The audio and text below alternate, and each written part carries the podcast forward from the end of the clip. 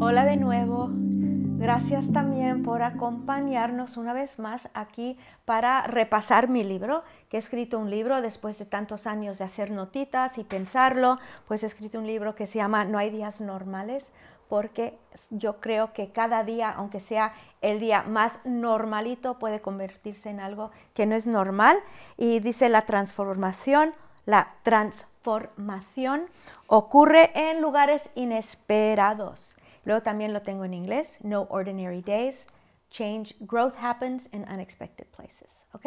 Así que, y tengo hoy conmigo un amigo, un amigo muy querido, Alain, y yo le pedí que él viniese a hablar de este capítulo, el capítulo que se titula Hay que sueño, hay ese sueño, pero habla acerca de intentar siempre alcanzar una meta, ¿no? Y yo te cuento un poco, yo sé que lo has leído, pero para los que no lo han leído, ah, yo tuve un sueño, no todas las noches, ¿vale? Pero de vez en cuando, que ya era un sueño, pues, que, lo reconocía, ¿no? Ay, el sueño este. Y tampoco soy de mucho soñar, pero era un sueño, me, me despertaba frustrada porque se me, se me había ido el autobús, o se me había ido el tren, o se me había ido el avión. Y claro, yo corriendo por el, por la, por el terminal de, del terminal, ¿no? Ah, para, para llegar a, a, la, a, la, a, la, puerta y clink, ya. Y yo con mi billete, ¿no? Pero no, no podía subir, que ya se había ido. Entonces, pues empecé a reconocer este sueño, no era una pesadilla, no, no me despertaba ah, llorando ni nada, pero sí era, yo decía, pero me, me, despertaba como frustrada, ¿no? Entonces, ese era un sueño que tenía. Y pasó el tiempo y yo fui a una conferencia donde yo estaba en una época pues baja de la vida. Y perdón que estoy hablando yo solo, luego te, luego te toca, ¿vale? Porque estaba yo pues eh, muy, muy apagada, ¿no? Súper apagada en, mis ganas de servir a Dios, en mi fe, y las cosas iban bien, no era como que si fuera un tiempo de, caos, ni de trauma, ni, nada, ni nada así. Y uh, una mujer oró por mí y ella dijo estas palabras, dijo, rompo el espíritu de incredulidad sobre esta mujer. Yo sentí como que algo rompió en mí y era de verdad un gozo una alegría, ¿no? Impresionante. Como si me hubiera convertido de, por primera vez. De verdad, yo dije, no sé si comprar una Biblia nueva, ¿no? Y ah, entonces, yo quiero hablar, y luego lo encajamos un poco con el sueño, cómo entra ese, cómo perdemos esa fe, ¿no? O cómo, cómo haces tú para mantener viva la fe que, que tienes, ¿no? Que vemos todos, que pues evidente en tu vida. Sí. Ah, la verdad es que este capítulo me gusta mucho porque me parece que trata uno de los temas que yo creo que es lo que vivimos todos los mm. cristianos, ¿no? Y es como ese, ese tabú del que no se habla, ¿no? Es como, ah, que, no sé, llevas años ya, es como que ya estás en una posición, ya estás como, ¿sabes? Como que ya has subido un nivel, entonces ya de esos problemas no te preocupas. Pero sí que es real que, que eso nos pasa, ¿no? Mm. Que de repente nos empezamos a apagar, que de repente Em, algo que, me gustaba que mencionabas, no sé si era en este capítulo, pero mencionabas que es algo progresivo, es algo mm. que va poco a poco. Y yo creo que esa es una de las claves, ¿no? Muchas veces no nos damos cuenta porque va lento y empezamos, empieza con pequeñas cosas, ¿no? Empieza con, bueno, pues a lo mejor poco a poco nos vamos desconectando de Dios, le vamos quitando su participación en nuestra vida, que creo que eso lo mencionabas también.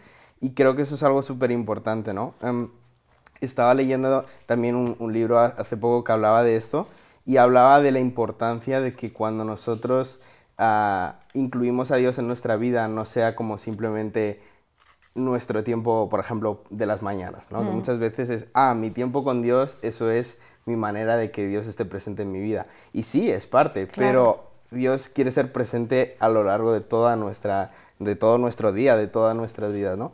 Entonces yo creo que una de las principales maneras en las que eh, empezamos a desconectarnos es cuando quitamos a Dios de esas cosas de nuestra vida, ¿no? Puede ser algo tan básico como, no sé, cuando estás en tus tiempos, eh, en tu trabajo, por ejemplo.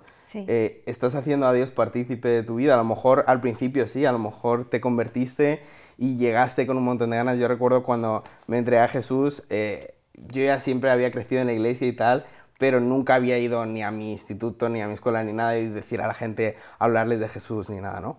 Y recuerdo que esos primeros días era como que tenía esa pasión, ¿no? Porque al final eh, todo viene de esa pasión que Él ha desencadenado con, con, con, el regalo que nos ha dado, ¿no? De la salvación. Y recuerdo que eh, tenía como esa pasión de hablarles a la gente de Jesús, tenía esa pasión de vivir, no solo mis tiempos por la mañana, sino vivir todo mi día acompañado de Jesús. Y yo creo que poco a poco, eh, como, como si fuera un, pico, ¿no? Eh, las, las, las, situaciones que vivimos en nuestras vidas pues pueden empezar a, a minarnos, ¿no? A veces puede ser una situación familiar, puede ser una situación, yo qué sé, X, incluso puede ser la propia iglesia, ¿no? Sí. Eh, muchas veces las relaciones que tenemos entre nosotros. pero poco a poco esas cosas como que nos van quitando eh, esa esperanza y de repente empezamos a, cuando ya no lo consigo hacer con las, con las fuerzas de Dios o cuando parece que las cosas no están avanzando, le digo a Dios, quítate de ahí, lo voy a hacer yo, ¿no? yo puedo sin ti, ¿no? Sí, sí. y es algo, y cuando empezamos a intentar quitar a Dios y ponernos a nosotros, yo creo que esa es la primera fase de la desconexión. Sí, ¿cuándo, eh, piensas tú o, o cómo piensas que ocurre que venimos a Dios por gracia, ¿no? Sabemos que no tenemos nada que darle y recibimos su gracia y es por gracia. Decimos, no es por obras, no hay nada que yo he podido hacer para ganarle la salvación. Sin embargo, poco tiempo después empiezas a intentar ganarte la salvación. Ya. ¿Sí? Sí. Yo creo que ahí también juega mucho un papel con el tema de las emociones, porque cuando yo, por ejemplo, me, eh, me, entregué a Jesús, era como todo eran unas emociones increíbles, wow, no sé qué, pasión, alegría. Recuerdo que el día siguiente que, me, que, entregué mi vida a Jesús, eh, estábamos desayunando con gente y literalmente parecía que alguien me había puesto así como, no podías no como un pegamento en, las, en, las, mejillas y no podía parar de sonreír, es verdad. Sí. Y la realidad es que eso pasa, ¿sabes? O sea, las emociones pasan y, y, y va a llegar un momento en el que eso ya se va a acabar. Entonces, para mí una clave es eh, esas emociones tienen que transformarse en decisiones. Es decir, no, ah, no, podemos como tener estas emociones porque eso va a pasar. Entonces, eh, yo he visto como muchas veces en mi vida y en la vida de otras personas, muchas emociones que no han llegado a nada más. Ya. Y en el momento en el que esas emociones se paran, ¡pum! ¿Sabes? Es como una caída en picado, porque es como que las emociones caen y no había nada que lo sustentara. Mm. Entonces, yo creo que también eh, una de las cosas más importantes creo que también es con, esa parábola, ¿no? De dónde edificamos nuestra casa. Porque si tú edificas tu casa sobre las cosas que van a pasar, incluso sobre esas emociones, ¿no? A lo mejor sobre, eh, ah, me siento muy bien, ahora sí voy a hablar de Jesús. Pero si no lo edificas sobre la palabra de Dios, si no lo edificas sobre tu conocimiento de Jesucristo, ¿no? De conocerle a Él, pues a lo mejor cuando esas emociones pasen y vengan momentos más difíciles, pues tu casa se va a tambalear. Claro.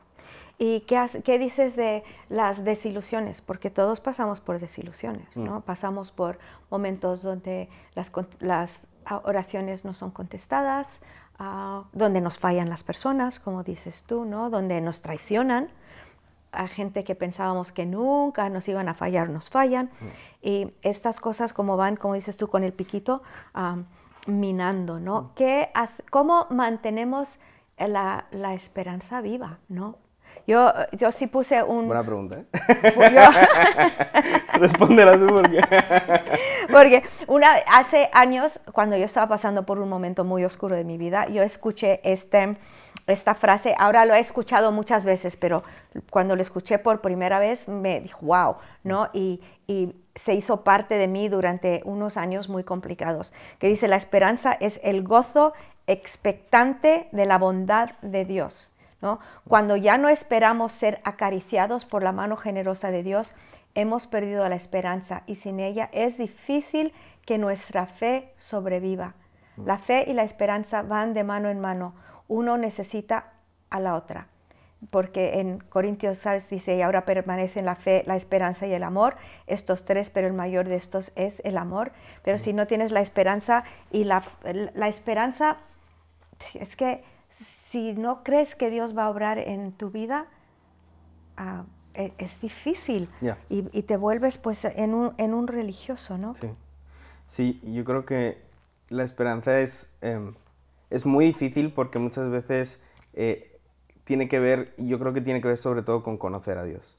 Porque cuando nosotros tenemos esa esperanza, no es que, o sea, si tú pones tu esperanza en que Dios lo va a hacer en el momento que tú lo quieres eh, Sí. ver y lo va a hacer de la manera que tú lo quieres ver, te vas a frustrar, ¿sabes? Porque vas a estar esperando algo. Y la- lo malo de la esperanza es que cuando lo pones en un sitio que no es correcto, esperanza, sí, sí. lo pones eh, eh, en un lugar que te va a fallar y te, te hunde todavía más. Ajá. Porque estás, estabas como expectante por algo y de repente ves que eso no se cumple y te, te hunde eso. Pero yo creo que nosotros tenemos que poner esa esperanza, como dice aquí, ¿no? La esperanza es el gozo expectante de la bondad de Dios. Sabemos que Dios es bueno. Ujú. Entonces, no significa que Él lo vaya a hacer de la manera que nosotros creemos que lo va a hacer Sí. o en el momento que nosotros creemos que lo Sí, va a hacer. sí. Pero sabemos que lo que Él va a hacer va a ser bueno.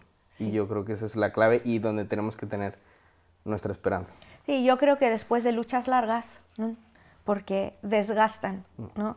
Las luchas lar- largas desgastan, especialmente si no estamos mm, arraigados en él y bebiendo de la fuente, bebiendo, tenemos que beber diariamente. Entonces, cuando nos desgastamos, empezamos a, como dijiste tú, pues obrar o hacer las cosas con nuestras propias fuerzas, sin él, pero cuando ah, yo, eh, escribí aquí, recuerda todas las veces que Dios sí te ha, ha tocado, sí te tocó de forma preciosa, sino lo que nos pasó crece y empequeñece las veces que Dios sí respondió.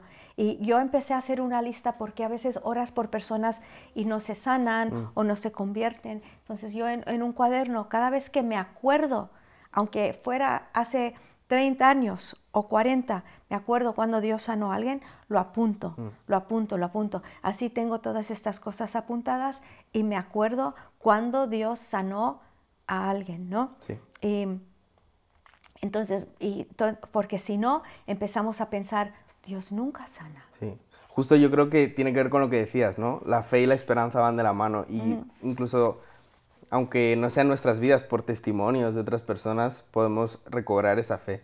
Y cuando tenemos esa fe podemos poner esa esperanza porque la esperanza en Dios muchas veces no tiene sentido, ¿no? Ya. Y la fe en Dios desde un punto de vista humano tampoco, ¿no? Ya. Entonces, algo que me encanta es que cuando nosotros, eh, no sé, recordamos lo que Dios ha hecho ya o recordamos lo que Dios ha hecho en otra persona, eso recobra nuestra fe y, y a la vez que se levanta nuestra fe, se levanta nuestra esperanza, ¿no? Como dices Sí. aquí, eso va de la mano. Sí. Entonces, también si cae nuestra fe, cae nuestra esperanza, ¿no? Si ya, eh, como eh, creo que en una parte también comentabas, como en esos momentos en los que ya dejamos de pedir a Dios, que tenemos problemas, tenemos situaciones difíciles, pero ya no le hacemos parte Ya, de eso. Él ya ni es opción, Ya. ¿no? La oración ya ni es opción y vamos pues arreglando las cosas. Mm. Y hasta en, en la vida cristiana, en el ministerio, Sí. ¿no? Podemos ya am, como trabajar en autopiloto, Mm. ¿no? Sin, sin necesitar de Dios. Y una cosa que, ah, porque cuando yo digo que yo estaba mal, es que yo estaba mal, me explico, pero nadie lo sabía Mm, Ya. Porque yo podía, yo sabía, yo hablaba súper bien el evangélico, ¿no? Fluido mi, mi- mi vocabulario y la forma de comportarte. Tú sabes Sí. cómo comportarte, tú sabes todas las, las, las contestaciones correctas. ¿no? Efectivamente. Entonces, aún a- yéndome un poco del, del tema, a veces cuando yo le digo a alguien, ¿cómo estás? Y dicen, bendecido, digo, ¿será verdad? ¿Me explico? ¿Será verdad o simplemente estás hablando evangélico? Sí. Ah, Creo que ese es uno de los temas que yo creo que más tenemos que trabajar, ¿eh? Porque yo creo, bueno, yo creo que eso se ve como en todas las áreas de la iglesia, pero en especial, por ejemplo, con los jóvenes, eso Sí. es algo que pasa mucho. Jóvenes que han sido eh, criados en la iglesia, que conocen eh, ¿no? el, el evangélico, se conocen el lenguaje a la perfección, saben cómo tienen que responder, cómo tienen que orar, cómo tienen que decir esto, lo otro, cómo tienen que actuar. Y yo creo que eso es una de las barreras más grandes que se levanta entre una persona que necesita de Jesús y, y él, ¿no? Entonces, yo creo que tenemos también que aprender a tumbar eso, ¿no? De decir como, no, muchas veces eh, la gente habla evangélico porque se espera que hablen evangélico, Sí, ¿no? O sí. sea, muchas veces eh, los chavales estos, por ejemplo, no es que ellos se comporten de esa manera porque quieran, sino porque el resto de la iglesia estamos esperando que se comporte de esa manera. Y en el momento en que veamos que no se comporta de esa manera, la que le va a caer, ¿no? Entonces, yo creo que también eso es como una responsabilidad nuestra, ¿no? El buscar más allá de lo que se, de lo que se ve. Y cuando veo eso en mi vida, ¿no? Y cuando veo eso, como, como yo espero de algo, espero algo de otra persona, espero que se comporte así, espero que hable así, me veo como, como los fariseos totalmente, ¿no? Y veo como Jesús era todo lo contrario a eso. O sea, él no, no, no estaba buscando... Eh, palabras bonitas, él no estaba buscando maneras de actuar bonitas, él iba a, lo que era más profundo, ¿no? Iba a los corazones de esa gente. Y yo creo que la verdad es uno de los, no sé si nos hemos ido del tema, pero, pero la verdad es que creo que eso es una de las cosas que a nivel individual, pero también a nivel de iglesia tenemos que... El dejar a la gente, el primero ser auténticos nosotros, ¿no? y, dejar que otros sean auténticos también, ¿no? Mm. Yo sé que a veces la honestidad incomoda. Mm. A veces yo sé que mi honestidad ha incomodado a, personas porque esperan que yo diga de gloria en gloria, ¿cómo estás? Mm, ¿No? Y, a veces digo, fatal, ¿no? O, hablas de... Eh, sí, yo me acuerdo había un, chaval que venía a, nuestro local hace años, y cuando yo digo hace años, 30 años por lo menos, y luego es una persona ahora súper conocida, no, no solo en, círculos cristianos, sino a nivel mundial, ¿no? Y él venía a usar los ordenadores, en, porque teníamos ordenador y él no tenía, él estaba todavía en la facultad. Y, y yo, yo le dije a alguien, ah, sí, él venía a usar los ordenadores. Dije, si hubiera sabido que iba a ser famoso, le hubiera puesto más atención, ¿no? Y la gente, ay, no digas eso. Dije, es que es verdad. La verdad es que sí. ¿Me explico? Vamos a ser honestos. Si, si tú sabes que un chaval, por ejemplo, si hay alguien en, en, en el grupo de, de, Nova, ¿no? Y que tú sabes, este un día va a ser presidente de, de, la nación, pues a lo mejor lo vas a, a, a tener más cuidado, porque somos súper humanos y súper falsos. Sí, sí, o sea que no está bien, pero es lo no que... No está bien, no estoy diciendo que estaba bien, simplemente que eso es lo que hubiera hecho, sí, ¿no? Sí.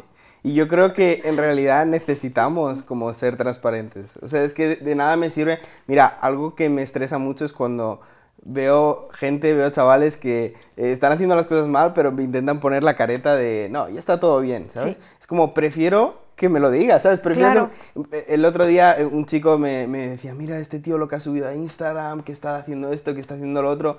Y digo, bueno, lo está subiendo por lo menos. O sea, ¿sabes? O sea, no estoy diciendo que esté bien, pero por lo menos es transparente. Y lo está enseñando. Todos hay otros que también lo hacen y ni siquiera lo, lo, pueden mostrar. Entonces, por lo menos cuando, cuando algo está mal, pero por lo menos podemos ser transparentes con eso que está mal, ya, ya, hemos, eh, eh, ya estamos como en el primer paso, ¿no? Ya a partir de ahí podemos eh, saber cómo ayudarnos, podemos impulsarnos, podemos darnos palabras de ánimo, podemos eh, seguir para adelante, pero hasta que no nos abrimos y hasta que no dejamos que otras personas vean las cosas que están mal, es que no vamos a empezar a tomar pasos para, para cambiar eso. ¿Y tú crees que es a veces porque ah, nos ponemos metas a las que no alcanzamos o también otras personas nos lo ponen?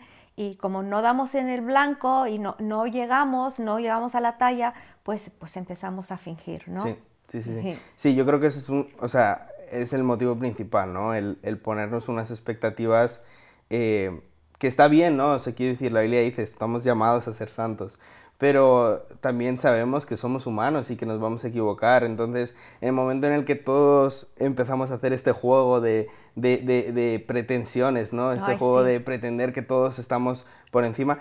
Y evidentemente también yo creo que tenemos que tener cuidado, ¿no? No vamos a ir como es enseñando todo de nuestra vida a cualquier persona. claro que no. Pero creo que una de las mejores cosas que puedes hacer es tener ciertas personas en tu vida a las que tú puedas ser completamente transparente. Eh, evidentemente nosotros cuando vamos delante de Dios nos tenemos que abrir, pero también creo que tener ciertas personas a las que podamos rendir cuentas, a las que podamos abrirnos y decirle como, mira, nadie lo sabe, pero estoy pasando por esto, o mira, nadie lo sabe, pero estoy haciendo esto.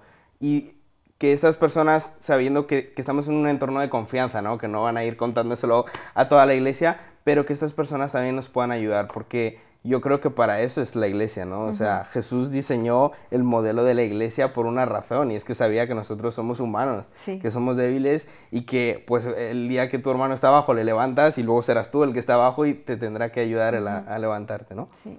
sí, y cuando hablamos de esto no es que no, es que, que no hay meta, y no es que no hay talla. Dios, Jesús nos pone, como tú dices, sed santo como yo soy santo. Mm. ¡Wow! ¿No?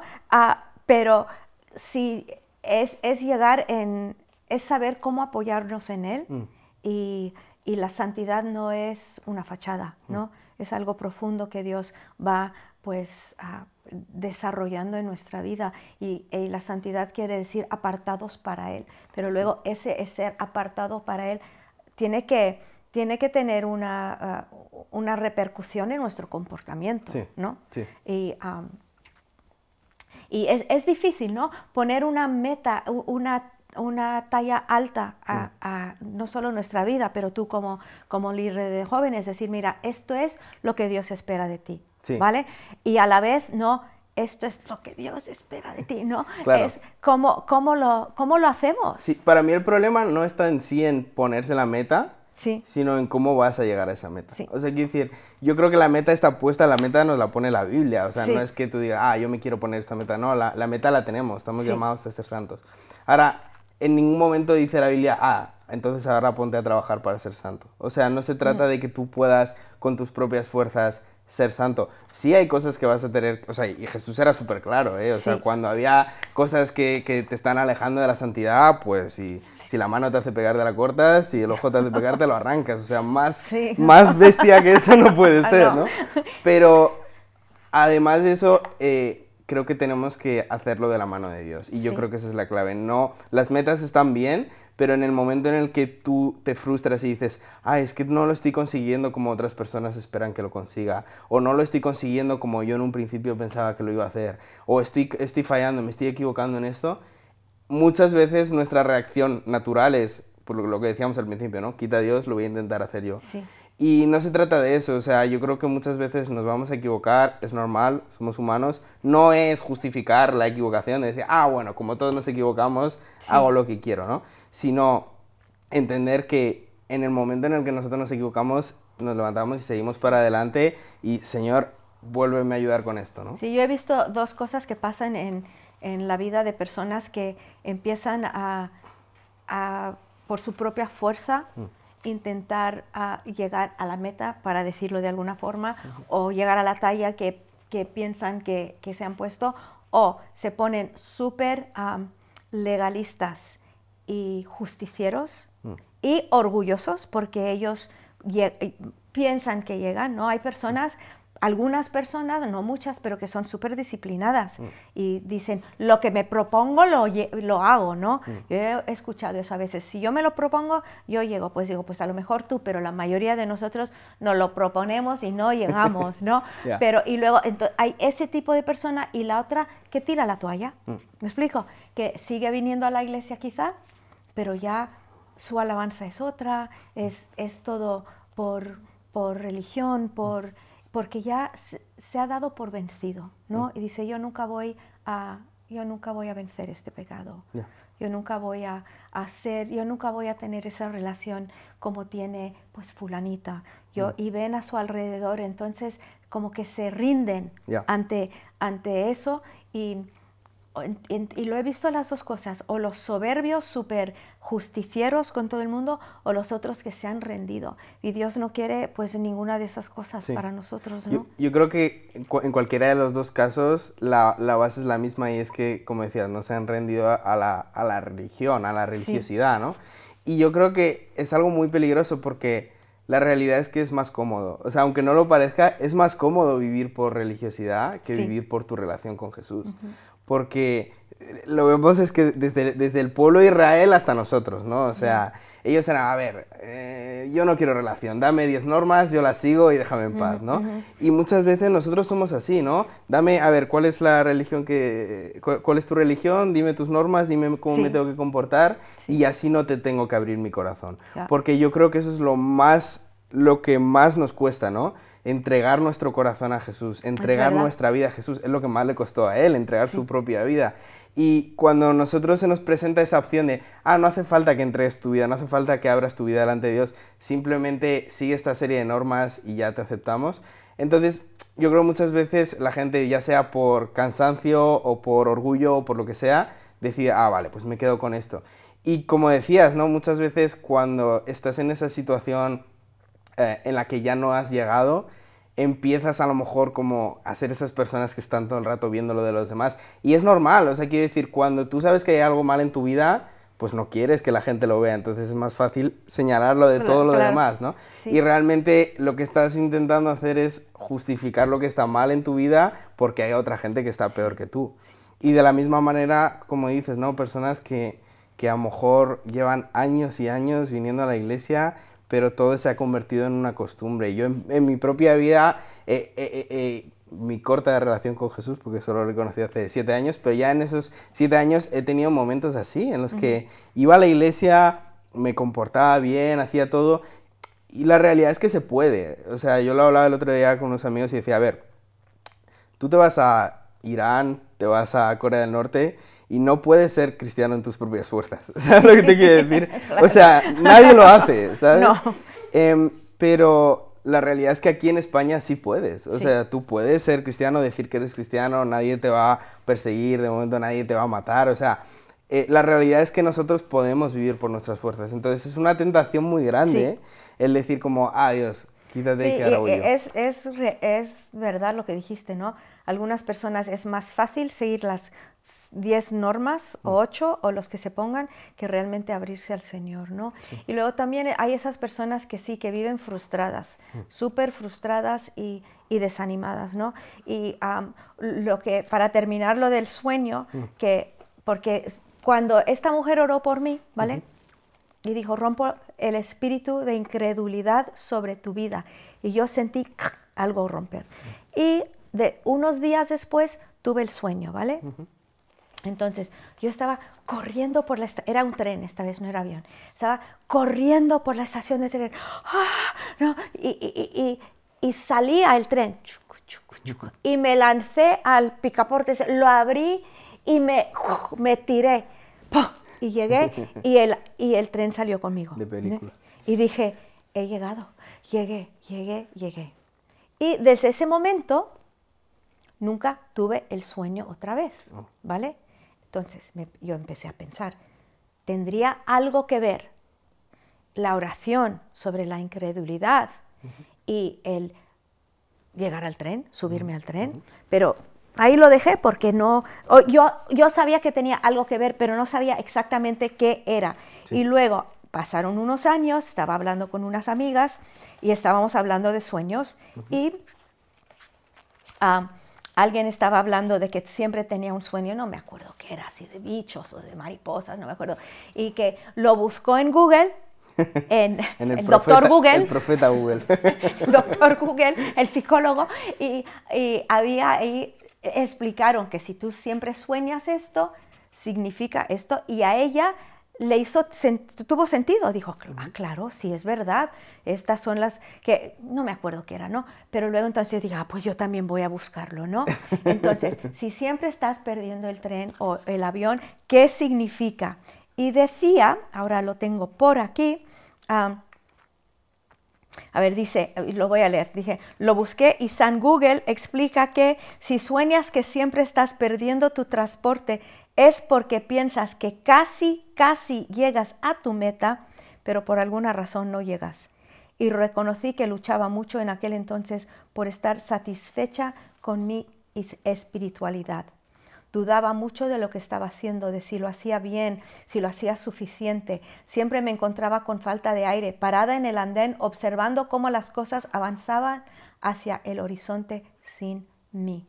Y yo me acuerdo esa sensación de no oro suficiente, no testifico suficiente, no estudio suficiente, pensando que con tu propio esfuerzo y, con lo que tú haces mm. vas a llegar a la meta y no es así.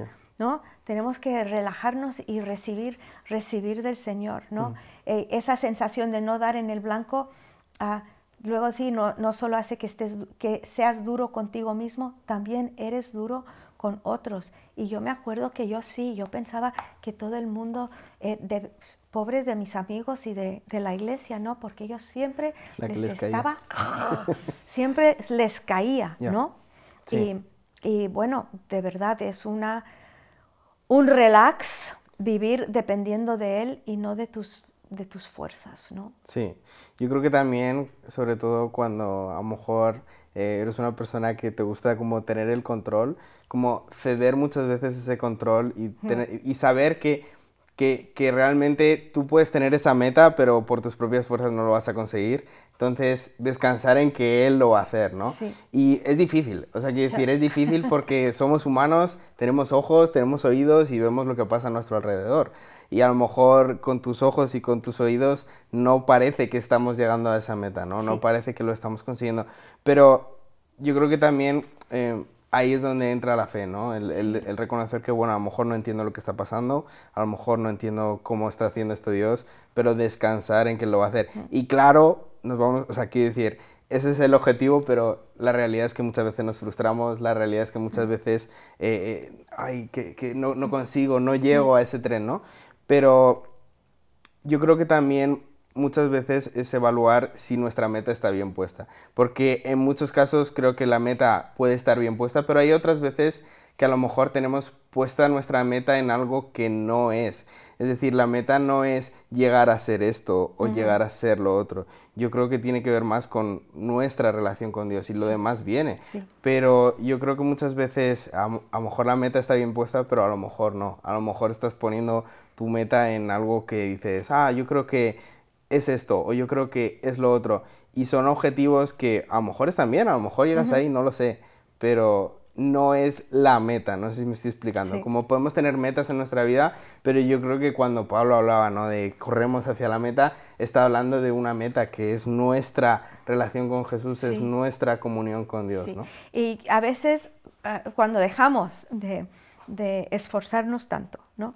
Porque también todos, yo creo que todo cristiano quiere cambiar, no quiere mm. decir, yo no, yo no quiero ser la misma persona, ¿no? nadie quiere ser esa persona antipática que nadie aguanta, mm. ¿no?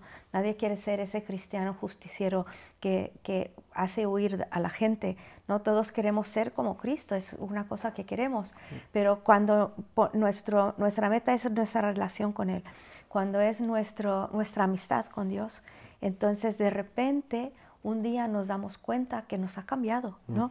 Que ya no nos preocupamos tanto por esto, o ya no es tan importante lo otro, o ya ah, nos, es, mucho más fácil desprendernos de cosas, de, ser generosos, que antes nos costaba, ¿no?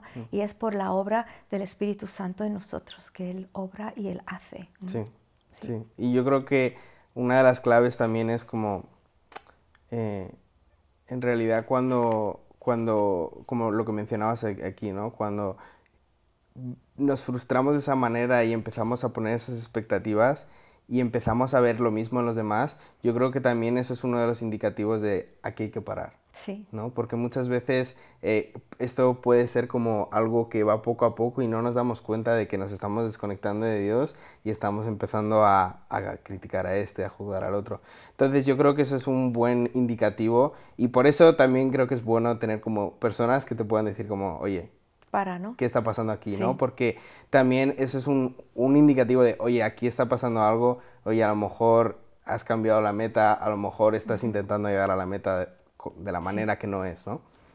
y yo creo que cuando, como dices tú, cuando de verdad sabemos que la meta es nuestra relación con Dios y sabemos que es de su mano y no de nuestras fuerzas, podemos descansar. Y, y, yo creo que Él no nos ha diseñado para que ya estemos en el ministerio o estemos en tu trabajo o estés en lo que sea que estés haciendo, estés como frustrado. Él nos ha diseñado para eh, pues su diseño original, ¿no? Era el, Edén, era su comunión con, el ser humano, era eh, un lugar de tranquilidad, de paz, de comunión. Entonces, yo creo que ese es el, diseño original y con, con, la muerte y resurrección de Jesús volvemos a ese diseño. Y yo creo que creer eso y descansar en que podemos estar con Él, ¿no? Muchas veces creo que nos ponemos objetivos de, ah, tengo que conseguir esto o tengo que conseguir lo otro y muchas veces Él lo primero que quiere es que retomemos nuestra relación con Él, ¿no? Y también como no tener miedo a de vez en cuando parar.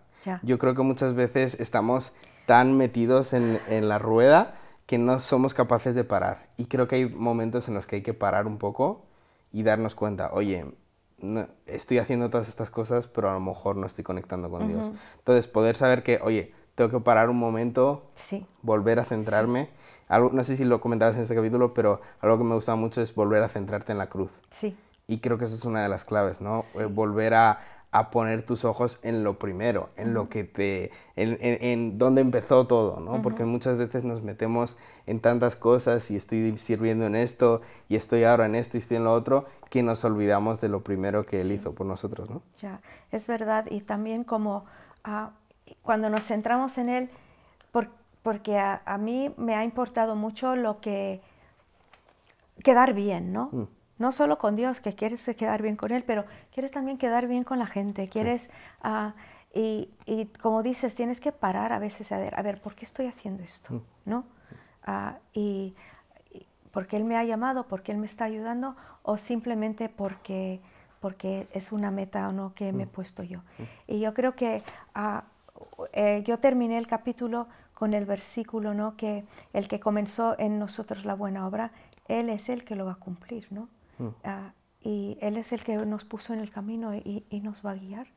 Y el, el, poder descansar en eso y dejar de correr a alcanzar pues metas que Él no nos ha puesto, ¿no? Sí, sí, y, y, justo con lo que comentas también en la parte final, ¿no? De todo este discurso que yo cada vez lo veo más como en, en, en el mundo, ¿no? De tú puedes, Aldo, eh, no, no, tienes limitaciones, ponte a hacerlo, no sé qué, tal. Em, creo que son cosas que, vale, para el mundo está bien, pero nosotros... Pero ni tampoco funcionan para el mundo. ¿Me explico? Todos estos eslogans tan, tan que, que, ves en los carteles o ves ahí que yo vi e, ese que creo que comenté, la única limitación está en tu mente. Eso es ridículo. ¿Me explico? Sí. Es ridículo. Mm. Túnica. Y, por, e, y, yo doy ejemplos de, de hay cosas que, que, te gustarían, a lo mejor te encantaría ser un, bailarín, pero tú ves que no, que me explico, que, que, el cuerpo que Dios te ha dado, el, la coordinación con la que naciste. Eh, ahora, podemos mejorar en todo, ¿vale? Eso es lo que yo me, le dije a mis hijos una vez, porque yo también les decía estas cosas tontas, ¿no? Tú, lo que tú puedes lograr, lo que tú quieras. Pues no es verdad, no es verdad. Tú puedes lograr lo que, tú puedes lograr mucho en la vida y puedes ir mucho más lejos de lo que has pensado. Eso sí, estoy seguro. Si tú eres, dibujas regular, pero tú te pones a dibujar, a dibujar, a dibujar, obvio que vas a mejorar, ¿no? Todo vas a mejorar en todo, ¿no? Pero no, hay muy pocos genios en esta vida. La mm. mayoría tenemos que llegar pues lejos con la ayuda de Dios y también con ganas, ¿no? Dios nos pone esos deseos. Como digo, no, no, debemos rendirnos y decir, bueno, yo seré mediocre toda la vida porque no me quiero poner ninguna meta. No queremos ser mediocres, pero también descansar, ¿no? Mm. En quién nos ha hecho Dios y ahí ven a, veces entran mucho las comparaciones, ¿no? Comparas. Yo creo que en realidad cuando tú vas a, o sea, cuando tú vas a Dios, cuando tú buscas de Él, cuando pasas tiempo con Él, eh, eso viene, ¿no? O sea, muchas veces buscamos esas fuerzas, buscamos, ah, ahora me tengo que esforzar, tengo que trabajar más duro, pero realmente eso siempre es un esfuerzo que va a venir de ti que, y que va a ser perecedero, ¿no? Que se va a acabar. Entonces, yo creo que cuando podemos ir y pasar tiempo con Él y descansar en Él, entonces salimos renovados y salimos como con nuevas fuerzas, ¿no? Para poder ir y decir como, vale, ahora ya vamos a empezar a trabajar en esto, trabajar en lo otro, porque está bien, o sea, quiere decir, no se trata de, ah, no, yo es que estoy en la presencia de Dios y tirarte en el sofá todo el día, ¿no? Sino cuando nosotros, o sea, no me creo, si tú, si tú, me dices que estás en el sofá todo el día, entonces no estás en la presencia de Dios. No, obvio. Porque eso no es el fruto de lo que sale de tu relación con Dios, ¿no? Sí. Pero la realidad es que si lo, si, yo creo que tiene que ver con ordenar las prioridades, en el sentido de que cuando tu primera prioridad es tu, tu relación con Dios, entonces lo demás fluye tranquilamente, fluye fácilmente. Pero cuando tú pones a otras cosas por encima de tu relación con Dios, por encima de, de, de pasar tiempo con Dios, de vivir con Él, entonces es cuando ya en lo, lo, que antes hacías tranquilo y relajado, ahora empiezas a estresarte. Y lo que antes hacías contento y con gozo, ahora ya lo haces de mala manera Sí. y por religión o lo que sea. Entonces yo creo que hay que ordenar, tu, o sea, un consejo que yo me daría a mí mismo es, Alan, ordena tus prioridades. Sí. Pon primero a Dios y cuando Dios esté en la prioridad, entonces lo demás va a venir. Sí. Y estas cosas que hablamos aquí de, ah, vas a llegar a hacer esto, no lo sé, ¿sabes? O sea, Sí. yo bailarina no voy a hacer. pero, pero lo que está claro es que lo que sea que Dios quiere hacer con mi vida, Sí. tiene que empezar con mi relación con Él. Y una cosa, yo no quiero limitar tampoco a Dios, ¿no? Dios puede hacer con nosotros cosas fantásticas, cosas que nunca te imaginas, ¿no? Cuando empieza a liberarte de tus temores, cuando empieza a liberarte de tus complejos, cuando empieza a sanar tus traumas, pues llegas lejos, ¿no? Y cuántas veces hemos conocido a una persona así de jovencito y luego vamos, vemos cómo evoluciona en su, en su camino con el Señor, en su ah, relación con Dios y Dios lo lleva lejos, lejos, lejos y dices, ¿quién hubiera pensado, no? De- hasta dónde le ha llevado el Señor. Y eso es lo que también queremos que sea pues en, su, en sus metas, ¿no? Lo que Él quiere. Y cuando descansamos en Él y le obedecemos, y entonces, pues yo creo que, que, pues que llegamos, ¿no? Sí. Nos subimos al tren sin correr, ¿no? Ya. Y sin frustración. Totalmente. ¿Ok? Pues gracias, Alain, por estar aquí y a vosotros también por estar con nosotros. Y espero que el libro os bendiga mucho y nos vemos a la próxima.